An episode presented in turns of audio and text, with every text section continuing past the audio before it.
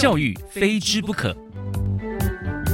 数位时代，教育也要进阶。在这个新时代里，创造力和想象力才是价值的关键，而不是资讯。欢迎进入地球学习村，告诉您最新的国际教育趋势、教育创新转型方向，让爸妈懂教育，孩子爱学习。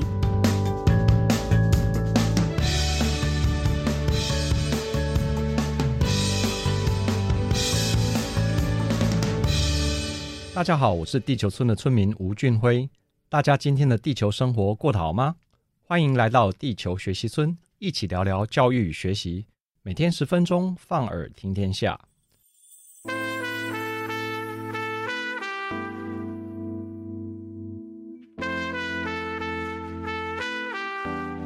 上回我们谈过了国际创新教育里的精英教育，提到一个国家的精英们应该要肩负起国家发展的重责大任。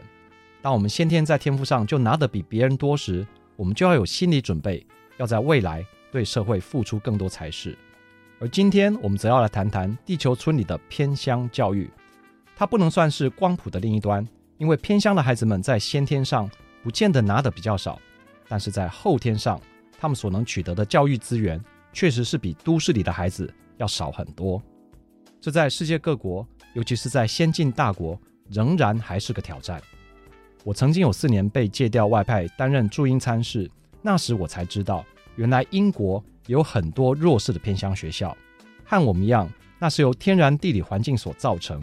由于交通的不便，以致人口外移，最后留下来的大概就是两种人：一种是舍不得离开家园的人，另一种则是因为经济能力有限离不开的人。这是个很大的话题，因此我们今天要从国际的视角来出发。从地球村的这个概念下来谈谈，我们要如何做才能让偏乡不被这个日新月异的世界所遗弃？在国际上所谈的偏乡问题，主要有三大问题。第一个是贫困的问题，这关系到人民的生存权；第二个是医疗的问题，这也关系到人民的生存权；第三个则是教育的问题，间接造成阶级无法流动的问题，也就是弱者恒弱。几乎没有翻身的机会，因为教育是让阶级能够自由流动的基本要素。而我们今天要谈的就是偏乡教育的问题，在国际上主要分为两个面向，一个是硬体设备，也就是校舍破旧或是因为长期天灾而难以维护。我想台湾在这方面应该做得还算是不错，虽然天灾难防，但政府一直在尽力改善，并没有忽略或放弃任何一个偏乡学校。偏乡教育的另一个问题，则是软体的师资。这个问题在台湾很严重，也就是在我们的偏乡学校里，师资的流动性大。虽然在政策上，我们都会让年轻有活力的新任校长先从偏乡磨练起，但除了少数的爱乡人以及在地的教师外，大多数的教师最后都仍朝向都市发展。我记得在将近二十年前，我曾经前往一个外岛中学进行演讲和辅导。我带了一只我亲手制作的水管望远镜送给他们，晚上住在他们学校，带领师生们一起关心。当时我就觉得我们的偏乡真是不错，有许多热血的年轻教师和校长，把活动办得很好，得到学童们非常热烈的回响。然而四年过后，当我再次造访该学校，该群热血的老师都已经离开，校长也已经换人。新校长很客气地跟我说：“吴教授，您看。”这是您当年送给我们的水管望远镜，大家都说那是一件珍贵的物品，上面还有您的签名。但因为会使用望远镜的老师们都已经离开了，所以我只好把它珍藏在校长室里。我听了有点心酸感慨，那是我第一次深刻感受到偏乡师资流动问题的严重性。也是因为如此，我在七年多前，在教部国教署的支持下，创立了个偏乡国际计划，叫做国际学伴计划。这个我们后面再聊。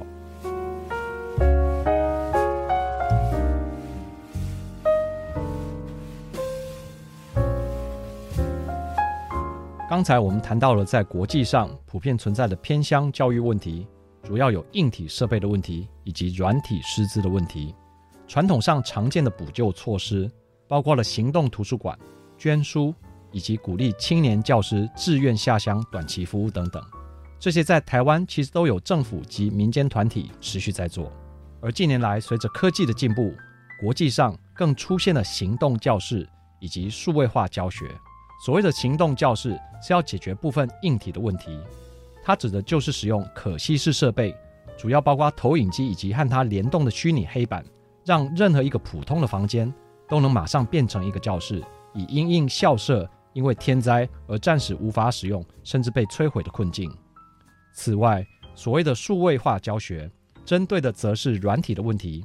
其实就是一方面搭配以上所说的行动教室，另一方面搭配个人平板。让孩子们可以突破空间的障碍，透过网络来进行学习，透过网络来存取即时或非即时的教育资源，包括上课。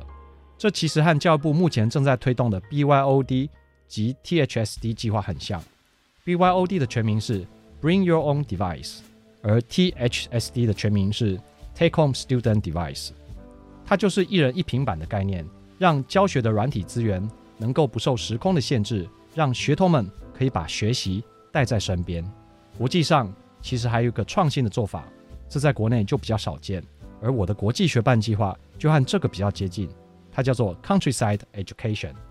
也就是乡村教育。它是让城市里的中小学生到偏乡学校去交流，一方面让都市的孩子们能够更了解大自然，二方面也希望透过同侪传播来扩展偏乡孩童们的视野。然而，这个操作有很高的风险，因为如果没有好的引导，它很容易让都市的孩子产生无形的自我优越感，甚至让偏乡的孩子们产生自卑感。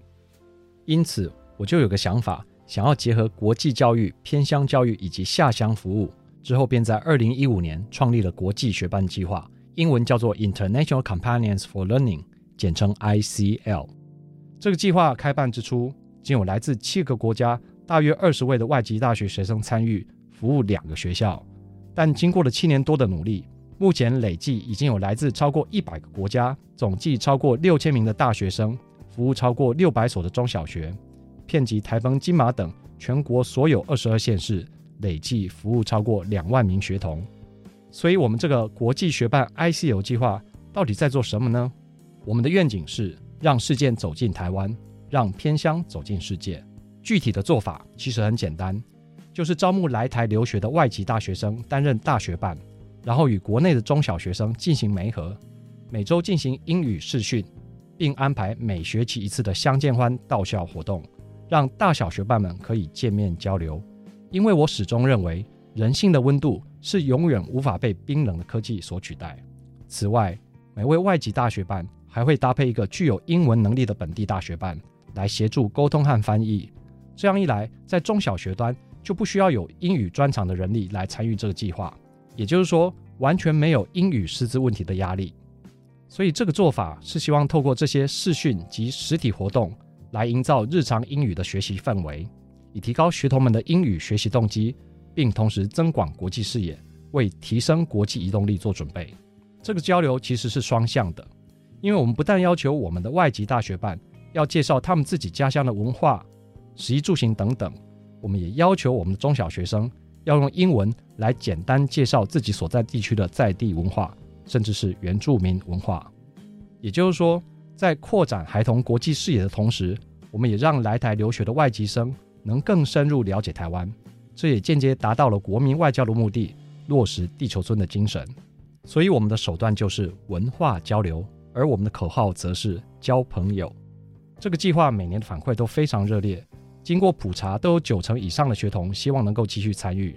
而中小学的老师们对于孩童面对英语时的态度大转变，也经常感到惊讶和兴奋，因为这对缩小城乡之间的英语能力差距有很大的帮助。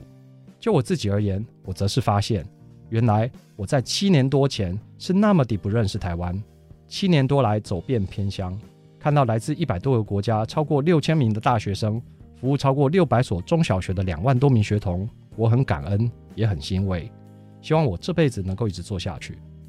最后，希望我们能够一起努力，来帮助地球村里的偏乡，同时也向他们学习，一起成长。我是吴俊辉祝你有个愉快的一天我们下次见。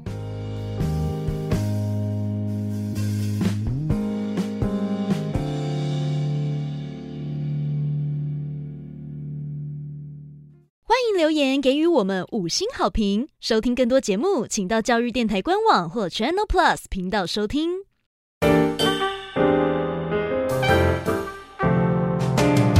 Open your mind 就爱教育